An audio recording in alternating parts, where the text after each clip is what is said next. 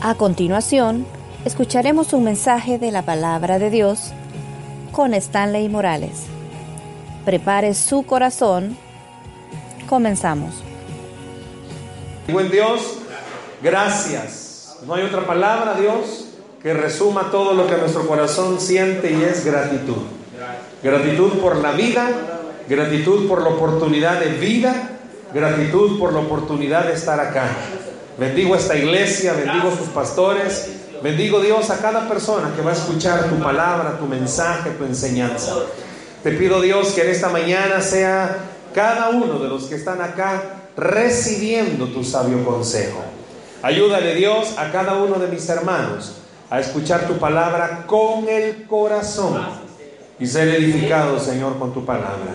En el nombre de Jesús. Amén y amén. Si yo le hiciera una pregunta en esta mañana, ¿para qué cree que existe la iglesia? ¿Cuál es el propósito por el cual Dios nos hizo salvos? ¿Cuál sería su respuesta? ¿Para qué Dios le salvó a usted? La respuesta que la mayoría daríamos sería, ah, para no pasar por la condenación, está bien. Para irnos al cielo y disfrutar de la eternidad con Él, está bien.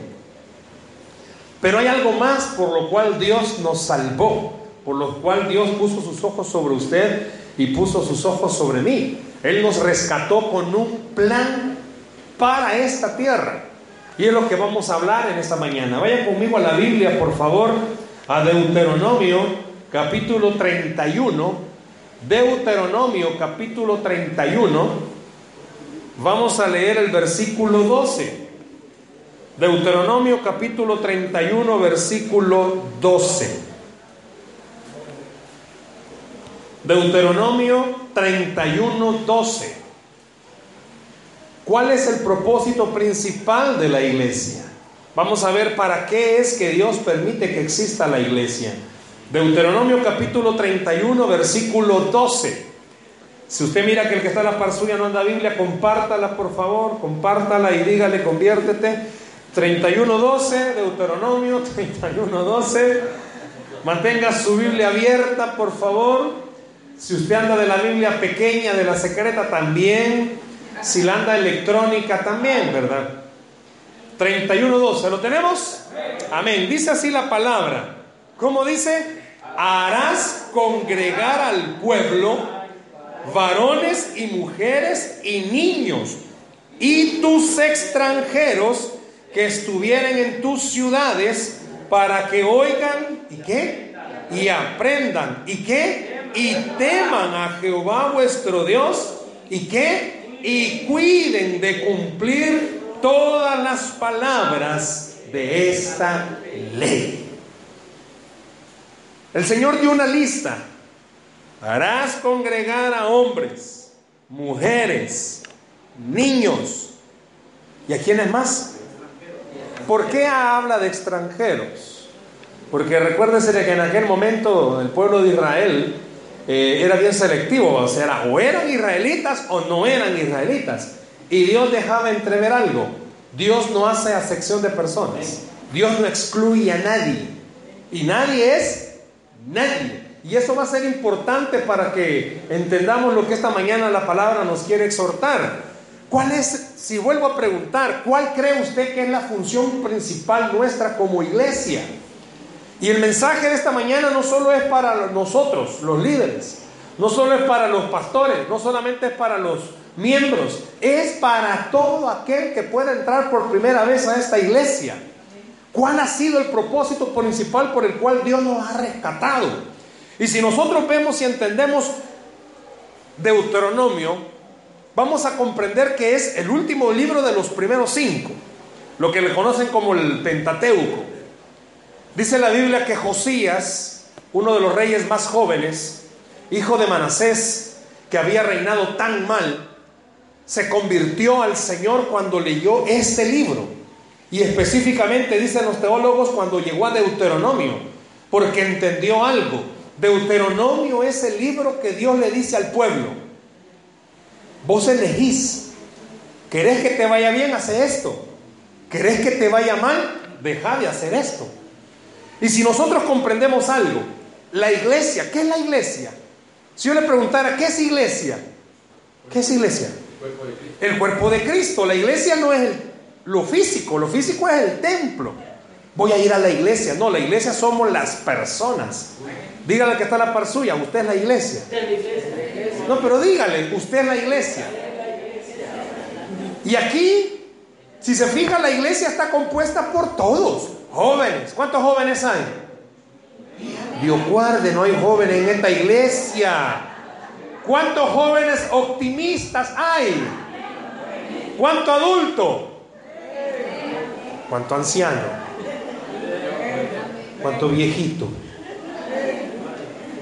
Tengo un amigo que dice, no se llaman viejitos, se llaman personas con permiso del cementerio. Y yo le digo, no digas eso, le digo. Por eso a mí siempre me gusta decir, ¿cuántos jóvenes hay? Todos somos jóvenes, hermano. Aunque usted le esté cayendo el pelo, pero es por, por tanta inteligencia. Imagínese toda la gente que vemos aquí esta mañana. Aquí habemos de todo, aquí habemos alegres. ¿Cuántos alegres hay?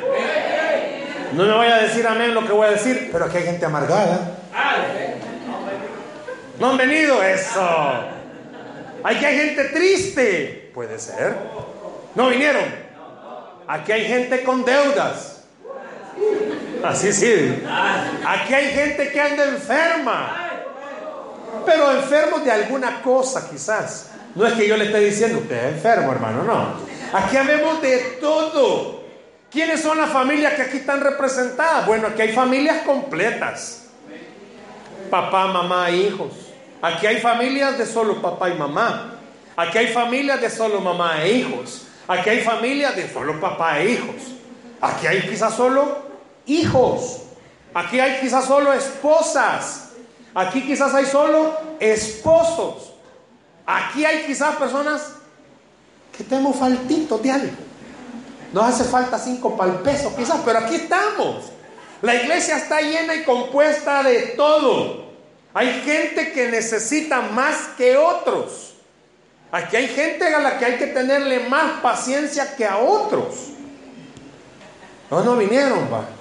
Aquí hay gente, hermanos, que seamos honestos. Hay que repetirle las cosas diez veces y aún así no la entienden. Aquí hay gente que ni dibujado entienden. Aquí habemos de todo. Aquí habemos gente que sentimos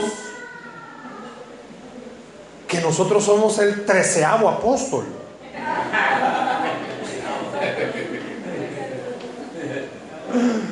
Aquí, aquí vemos gente que seamos honestos, no caminan, vuelan en alas espirituales. Usted no se les puede acercar, hermano, porque me contamina. Aquí vemos pecadores de primera, papá. Yo soy el primero. Aquí habemos gente que necesitamos de la gracia de Dios todos los días. Y aquí hay gente que abunda en la gracia o en grasa, pero hay gente que abunda. Aquí habemos de todo. Si usted pudiera ser honesto y ver el que está a la par suya, puede ser, hermano, que el que esté a la par suya, aunque usted no lo crea, necesita de gracia. Porque todos necesitamos del Señor todos los días. Entonces, ¿para qué existe la iglesia? ¿Sabe de dónde viene la palabra iglesia? Viene del griego eclesia o eclesía. ¿Y sabe qué significa eso? ¿Sabe qué significa la palabra iglesia en su original? No significa congregación, no significa miembros. ¿Sabe que la palabra eclesia significa, escuche, los llamados afuera? los llamados afuera, ¿de dónde? Cuando Jesús vino, la iglesia, o perdón, los de las religiones, se reunían en dos lugares. En el templo para hacer sacrificios y en las sinagogas para estudiar la palabra. Pero Jesús vino a romper el paradigma y le dijo, hey, está bien, porque Jesús fue al templo. ¿Se recuerdan esa parte donde Botó todas las ventas de la gente. Y Jesús también fue a la sinagoga, porque él leyó una parte de Isaías y dijo, he aquí se ha cumplido este día. Pero Jesús rompió el paradigma con esto. Jesús dijo, ok, vamos al templo, está bien. Vamos a la sinagoga, está bien. Pero él agregó algo más. Y Jesús comenzó a reunirse a dónde? En las casas. Diga conmigo en las casas. ¿No se recuerda que fue donde el recaudador de impuestos y saqueo comenzó a regresar todo? Dice que entró a la casa de Simón y la prostituta llegó y comenzó a llorar a sus pies. Jesús enseñaba algo. Por eso la palabra iglesia significa los llamados afuera, es decir, salgan de la tradición y comiencen a hacer lo que la gente no hace. Le hago una pregunta. Con mucha sinceridad contéstese, no me la vaya a contestar a mí. ¿Usted se diferencia de otras iglesias? ¿Usted como miembro se diferencia de otras personas que dicen ser cristianos? el mundo está lleno de cristianos, de todo tipo, de todo tipo. El mundo está lleno de personas que dicen profesar el Evangelio. El mundo está lleno de personas que llenan las iglesias. Pero no todos reflejan lo que la Biblia dice que hay que hacer. ¿Cuál es el propósito principal de la iglesia? Le hago una pregunta. ¿Usted permite que Dios le use a usted para edificar la iglesia? ¿Sabe que usted fue rescatado para edificar? Diga conmigo, yo no, pero dígalo fuerte, yo fui rescatado para edificar, no para destruir. ¿Sabe que Dios le llamó a usted para que cuando vea al hermanito que está a la par suya y que sabe usted que le cuesta vivir el cristianismo, en vez de decirle, ay hermano, yo no sé qué está haciendo aquí en la iglesia, venga usted y le diga, hermano, usted lo puede en Cristo que le fortalece. ¿Sabe que el Señor no le rescató a usted para cuando usted se dé cuenta que hay algún hermanito o hermanita de la iglesia que no anda tan bien como usted? Porque a veces, hermanos, nosotros creemos que andamos bien y no andamos bien. Necesitamos del Señor. Si usted dice un día, ay hermano, yo ando elevado con el Señor, tenga cuidado que los aguacates entre más maduros más se destripan. El día que usted crea que usted anda en una nave espacial espiritual, en buen salvadoreño le voy a decir esta palabra en griego. Tenga cuidado que el sopapo que se va a dar le va a reventar toda la, la vida. usted fue rescatado para que cuando usted se dé cuenta que el que está a la par suya espiritualmente no anda bien, ore por el hermano. Pero no para que le ponga la mano, ay Señor, te pido por este publicano que está aquí a la par mía. Señor, cambia a esta mujer sin vergüenza, Señor. No, usted no fue rescatado para eso. Usted fue rescatado, ¿sabe para qué? Para que usted recuerde que si usted siendo lo que es, Dios le ama, también ama al que está a la par suya, que es igual o quizás peor que usted. ¿Me oyó? Dice Deuteronomio que Dios le dijo a Moisés, harás reunir al pueblo y le dirás a todos, inclusive aquellos que creas tú que no son de tu pueblo. Si usted en este tiempo actual, ¿quiénes serían los extranjeros? Los inconversos. Hermanos, seamos sinceros. En la iglesia debemos de comprender y entender, Dios nos rescató para edificar, no para destruir. Nos llamó para unir, no para desunir. Nos llamó para construir, no para derribar. A la iglesia vienen personas en problemadas, enlilladas, endeudadas. Aquí vienen mujeres cargadas porque están casadas con un ogro. No dígame. Aquí hay hombres que vienen cargados porque está casada con una mujer que solo con la mirada lo mata. No puede decir nada. No puede hablar nada. Aquí vienen hijos que tienen a papá y a mamá amargados y no entienden cómo es posible que en la iglesia un manto de gozo los cubre, pero en la casa como que la amargura y la vida le revienta. Aquí vienen mujeres, vienen hombres heridos del pasado, maltratados. Aquí vienen personas necesitadas. Seamos honestos. ¿Cuántos cristianos sabemos aquí que nos cuesta dejar de pecar?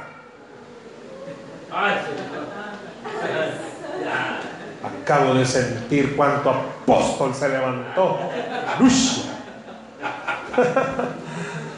¿A cuánto nos cuesta decir no a lo malo? Silencio.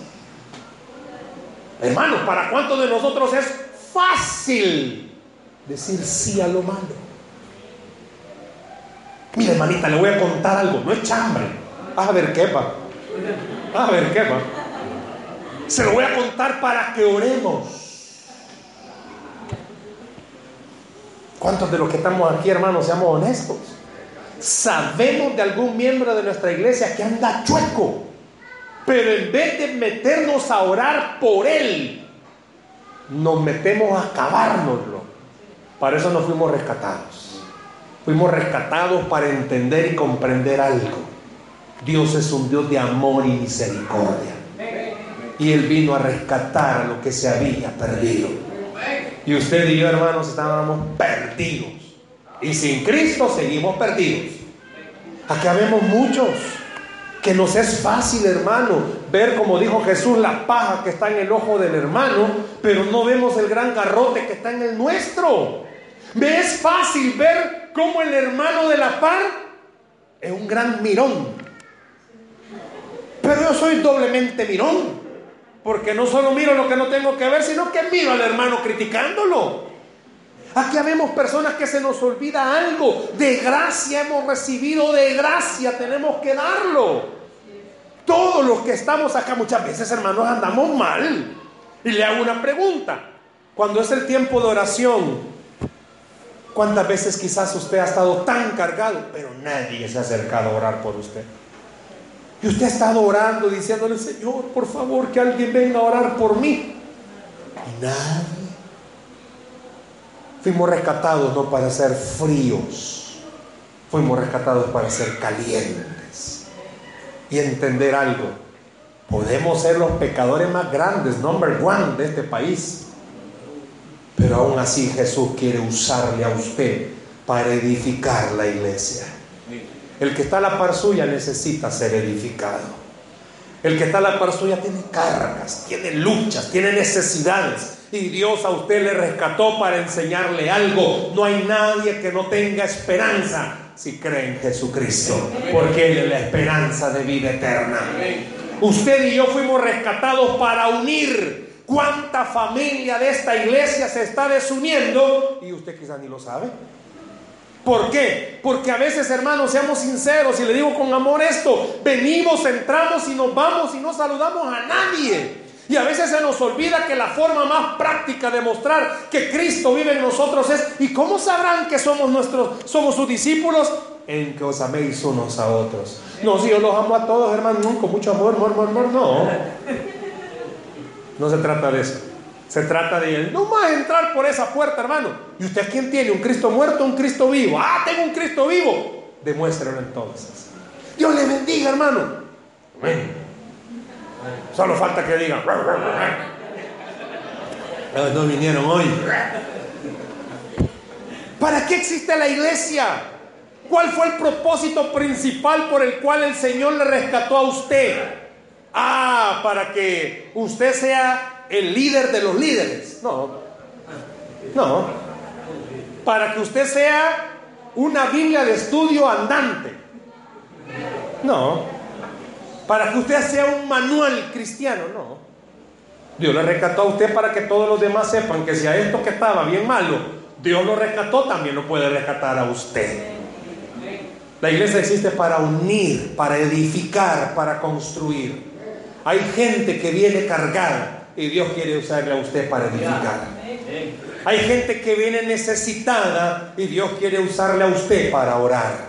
Hay gente que está enlillada, hay gente que se están separando y Dios quiere usarle a usted no para que diga, ay, ¿se acuerda de aquel hermanito? Ay, no, si él venía a hacer la mentira. No, es para que usted ore por esa familia.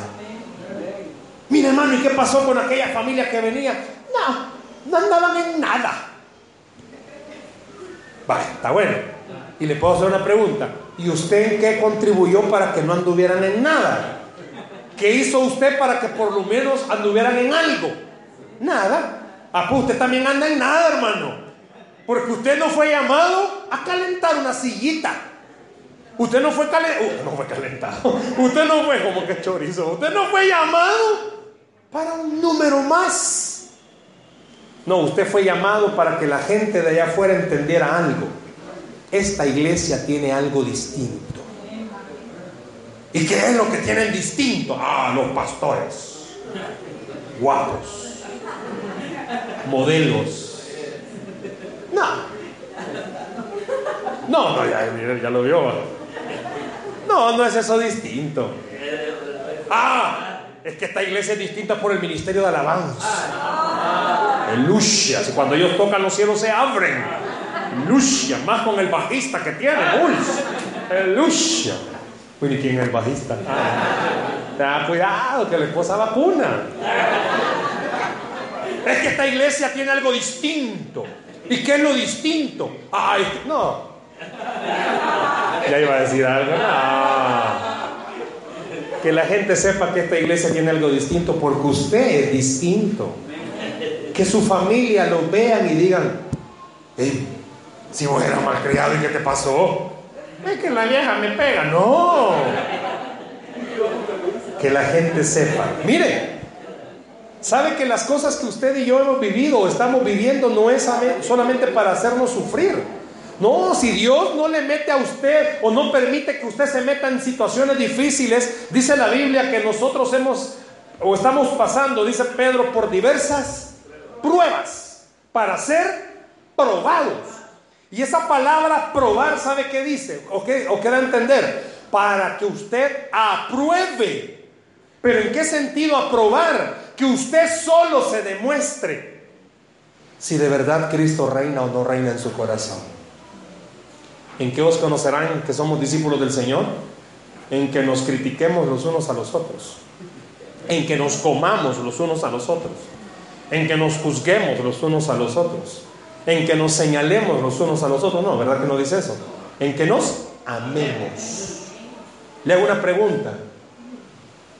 ¿Cómo se sentiría usted que la gente se parara, toda la iglesia se parara y se acercaran a usted y le dijeran, mire hermanito, usted nos cae mal. ¿Qué le importa? Puede ser que usted diga, no importa, hermano, con tal que yo le caiga bien al Señor suficiente. No, hermano, deje de engañarse usted solo. El día que a usted la gente le diga que usted le cae mal, usted dejó de venir a esta iglesia. Y sabe que muchas veces nuestra actitud así es diciéndole a la gente. Con nuestro comportamiento le decimos a las personas, usted no me cae bien. Usted no necesita abrir su boca y la gente lo interpreta. De la misma forma, usted no necesita andar besuqueando a todo el mundo para decirle cuánto lo quiere. Hermano, con una sonrisa usted hace sentir especial a alguien. Para eso fuimos llamados, para edificar. Para que la gente cuando venga, imagínese domingo en la mañana, ha pasado toda la semana a saber en qué líos y viene a encontrarse con gente empurrada a la iglesia. Y lo peor que se sienta a la par de alguien que pasa todo el culto. Mejor va al cementerio. No, usted fue llamado para qué? Edificar. Claro, habemos personas que seamos sinceros, no nos vamos a andar riendo por todo. Porque si no vamos a ver faltito, pa. Porque imaginen que pasa todo el culto. No, mejor a usted los vamos a mandar allá por Unicentro. ¿Sabe qué hay allá por Unicentro? Psiquiátrico. No, Usted puede ser alguien serio, pero puede edificar con su presencia. Le hago una pregunta. ¿Usted está edificando o no está edificando? ¿Sabe que hasta cuando oramos? Señor, oro por esta iglesia. Aguada, pero oro por esta iglesia. Oro por estos hermanitos. Mal hechos, pero oro por ellos sabe que hasta los que nos paramos aquí a predicar, hemos sido llamados a edificar. ¿O yo? Hemos sido llamados a edificar. La palabra que vamos a predicar es para edificar. Todos ustedes sin vergüenza se van a ir al infierno.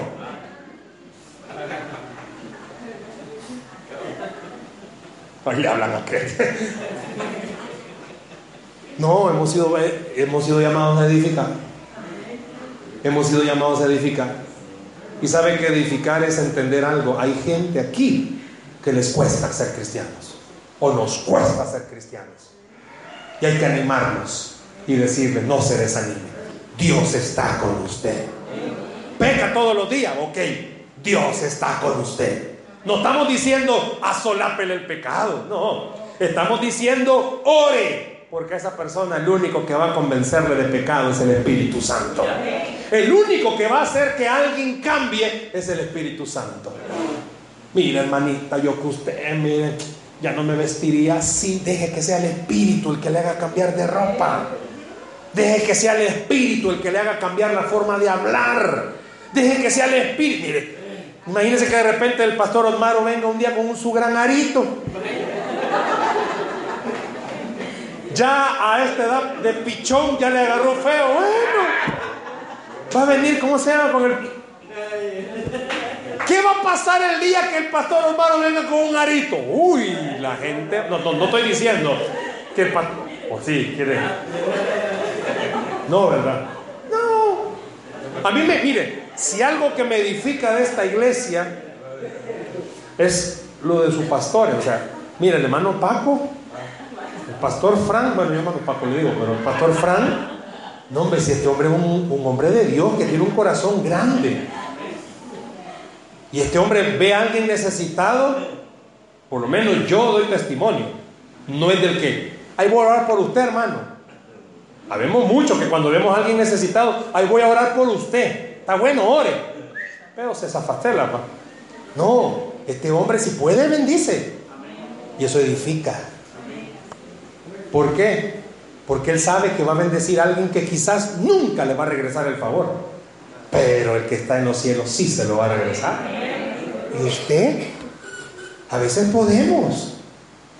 Pastor Osmaro, yo veo que este hombre es un feeling tremendo. Yo lo veo él cómo se mueve y cómo canta y mete a la gente y a detener sus líos, a detener sus problemas. Pero ¿y qué pasa? Nosotros hemos sido llamados a edificar. ¿Y edificar qué significa? Entender que es Jehová el que construye la casa. Podemos ser los mejores cristianos del mundo para el hombre pero no para el Señor. Muchos de nosotros, hermanos, dejamos mucho que desear con nuestro cristianismo. No sé cuántos van a decir amén. Seamos sinceros, nuestra relación personal con Dios no está tan bien, hermanos. Oramos solo aquí en el culto. En la casa ni oramos, ni leemos la Biblia. Pero aún así Dios quiere usarnos para edificar su iglesia. ¿Para qué existe la iglesia? Bueno, usted puede ver algo. Váyase rápido conmigo, pero rápido al capítulo 11, siempre de Deuteronomio. Capítulo 11 de Deuteronomio. Vamos a leer del verso 18. Vaya, ¿cómo comienza el verso 18? Por tanto pondréis estas mis palabras en dónde? ¿En dónde? Vuestro corazón y en vuestra alma. ¿Y en dónde más? Y en las y las, ah, ¿qué dice? Ataréis como señal en vuestra mano y serán por frontales entre vuestros ojos. Deténgase ahí, ya vamos a seguir. ¿En dónde dice que hay que ponerla? En el corazón. ¿Y qué es el corazón, hermano?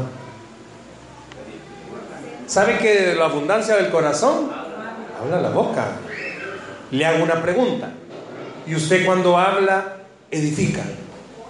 ¿O usted cuando habla destruye? Le voy a decir esto. Vean un momentito.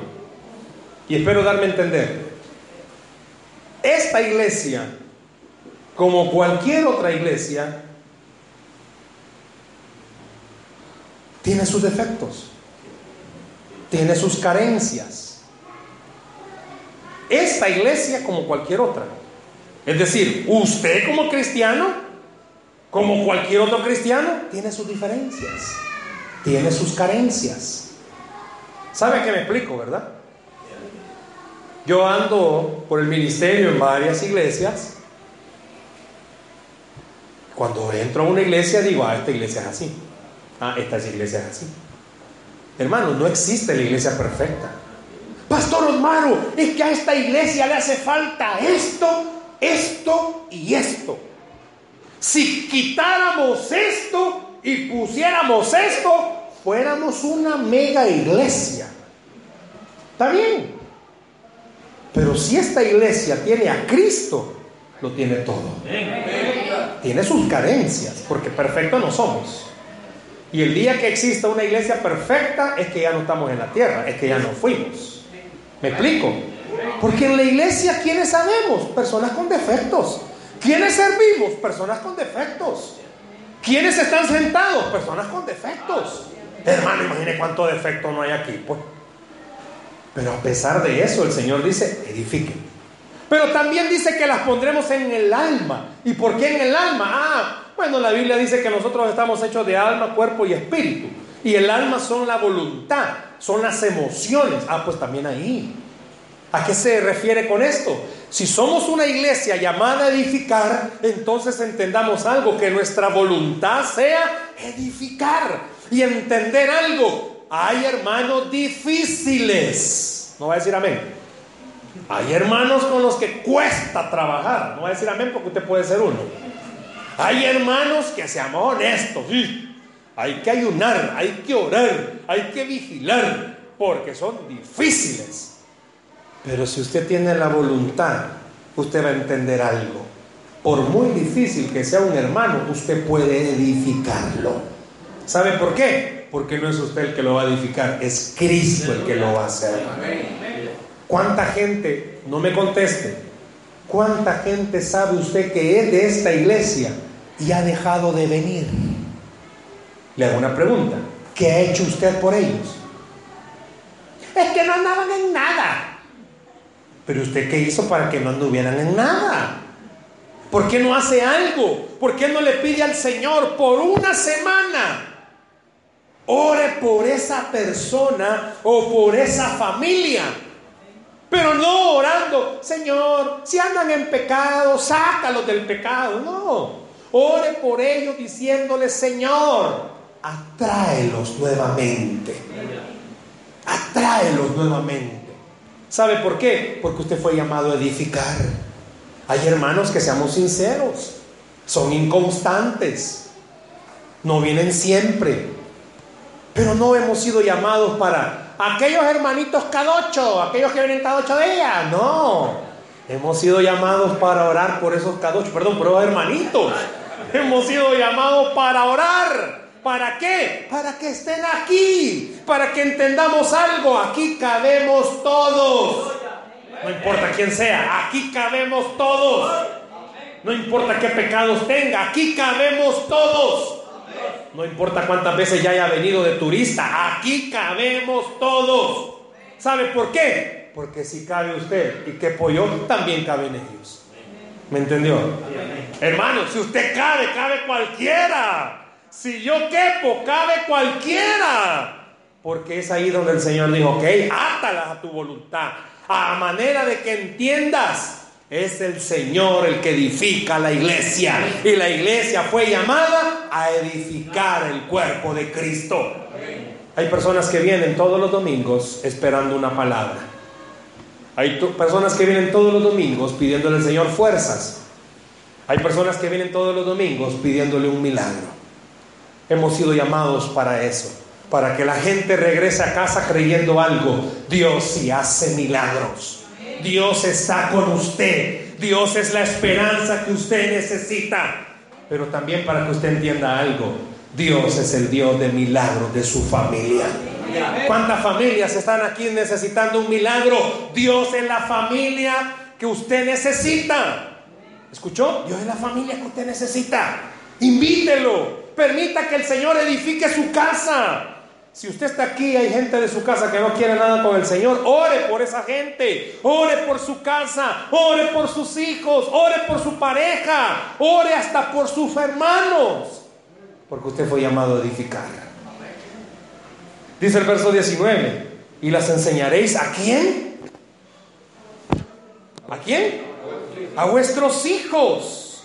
Hablando de ellas cuando te sientes en tu casa. Cuando andes, ¿dónde? Por el camino. Cuando te acuestes y ¿dónde? Cuando te levantes. ¿Sabe qué estaba diciendo el Señor? Iglesia, que todos los días usted pueda reflejar que Cristo vive en su corazón. Le hago una pregunta. Todos aquellos que tienen Facebook, ¿saben qué es ser Facebook? Facebook. ¿Usted sabe qué es eso? Como dice el pastor, you know. ¿Usted sabe qué es eso? Todos aquellos que tienen redes sociales. Le hago una pregunta. ¿Y sus redes sociales hablan que usted es cristiano? reflejan que usted es de Cristo. Yo no estoy diciendo que todos los días va a poner oraciones. Yo veo que gente pone oraciones en el Facebook. Y yo digo, quizás el Señor tiene Facebook. Quizás todos los días le dice, Pedro, encéndeme la compu.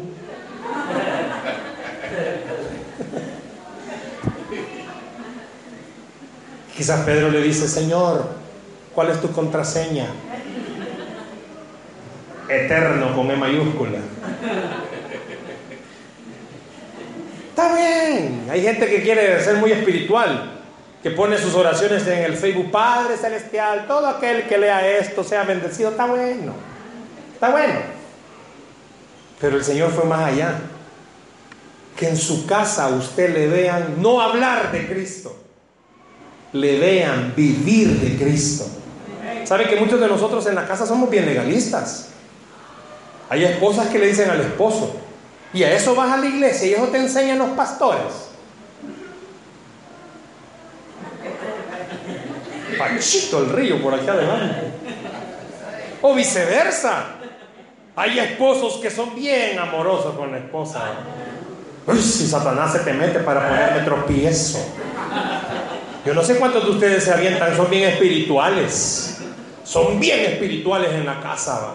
Uy, si a vos te usa el diablo. Uy, si a vos te usa el, demonio para atacarme. Mira, bien en paz estaba y nomás viniste vos, vino la tribulación. ¿Cómo que entró la suegra? No. Somos bien espirituales. Perdona a la padre porque ella no sabe lo que hace. Ay, a vos la serpiente te habla. ¿Cómo que la suegra anda ahí? No. Somos bien espirituales en la casa. Pero me doy a entender, ¿verdad? Que muchas veces no se, nos olvida que el papel principal por el cual fuimos rescatados fue para edificar. Vaya, el ministerio de alabanza. ¿Para qué son ellos? Son usados para ministrar. Y a mí me encanta algo de este ministerio de alabanza. No porque están aquí y seamos amigos. Pero hay ministerio de alabanza, hermano. ¿Qué? Mejor invitemos a Shakira, si es igual. Sí, mejor que cante Ricky Martin, sentemos a Abelardo. Imaginen el día que Abelardo comience a cantar despacito. ¿Se ha fijado? Los ministerios son para edificar. A mí me encanta algo. Él mete a adorar a la gente. Claro, usted no le quiere meter. Porque a veces están cantando aquí y usted está como. Denle un aplauso al Señor. Un grito. ¡Ja! Pero que no vaya a ser un bailón, güey, un carnaval. Hasta la mano se me sale de aquí. ¿Para que sí? Vamos a orar, iglesia. Ay, Dios. Algunos como que a dormir, vamos. Me tomó el manto del Señor. No, fuimos llamados a edificar. Quiero decirle algo en esta mañana. Quiere crecer espiritualmente, no permita que el diablo le meta en su mente que usted no está creciendo. Quiere crecer espiritualmente, comience a disfrutar la presencia de Dios. Fuimos llamados a edificarnos. Y si usted mira que hay gente que le cuesta adorar, ore por ellos. Ay, esta hermana, hombre. Mire usted, ¿por qué no se quedó en la casa mejor? No. Ore por ellos. Dígale, Señor, que este hermanito el próximo domingo cante, pero cante de verdad. Ore, pero ore de verdad. Hermano, vamos a cantar. Ay Dios, qué aguado, están cantando. Vamos a cantar, hermano. No, edifiquémonos. Fuimos llamados a edificar. Le hago una pregunta. ¿Y usted está edificando? Silencio. Usted está edificando. Fuimos llamados a edificar. ¿A qué fuimos llamados? Edificar. Hágame un favor, mire el que está la par suya. No, pero no me mire a mí, me de la par suya. Pregúntele, hermano. Bueno, si es hermana, dígale, hermana, dígale. No, pero no me miren a mí, me miren a la par suya. Dígale, hermano. ¿Usted cree que yo estoy edificándole? Mano Águila a mí me está viendo, mira a su esposa, pregúntele. ¿Usted cree que lo estoy edificando? ¿Sabe? Y voy terminando con esto. La Biblia dice que nosotros somos luz. ¿Qué somos? Pero no se pone debajo y se esconde, sino que se pone arriba para que alumbre. Hay un dicho salvadoreño y es candil de la calle, oscuridad de la casa. Y sabe que usted tiene dos casas. No, no, no, no es para que la esposa le diga y que tenés otra, no. Usted tiene dos casas. Ya el pobrecito ya me lo estaban sentenciando. No, usted tiene dos casas. ¿Sabe cuáles son sus dos casas? Su casa y esta casa. Denle el aplauso al Señor.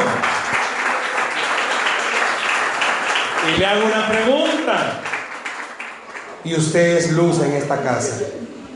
Y usted es luz en su casa. ¿A qué me refiero con luz? Vaya, si usted es una hermana, una mujer que tiene líos con su pareja, Dios le ha llamado a ser luz. ¿Y a qué se refiere con eso, hermano? A que usted ore y pueda creer algo.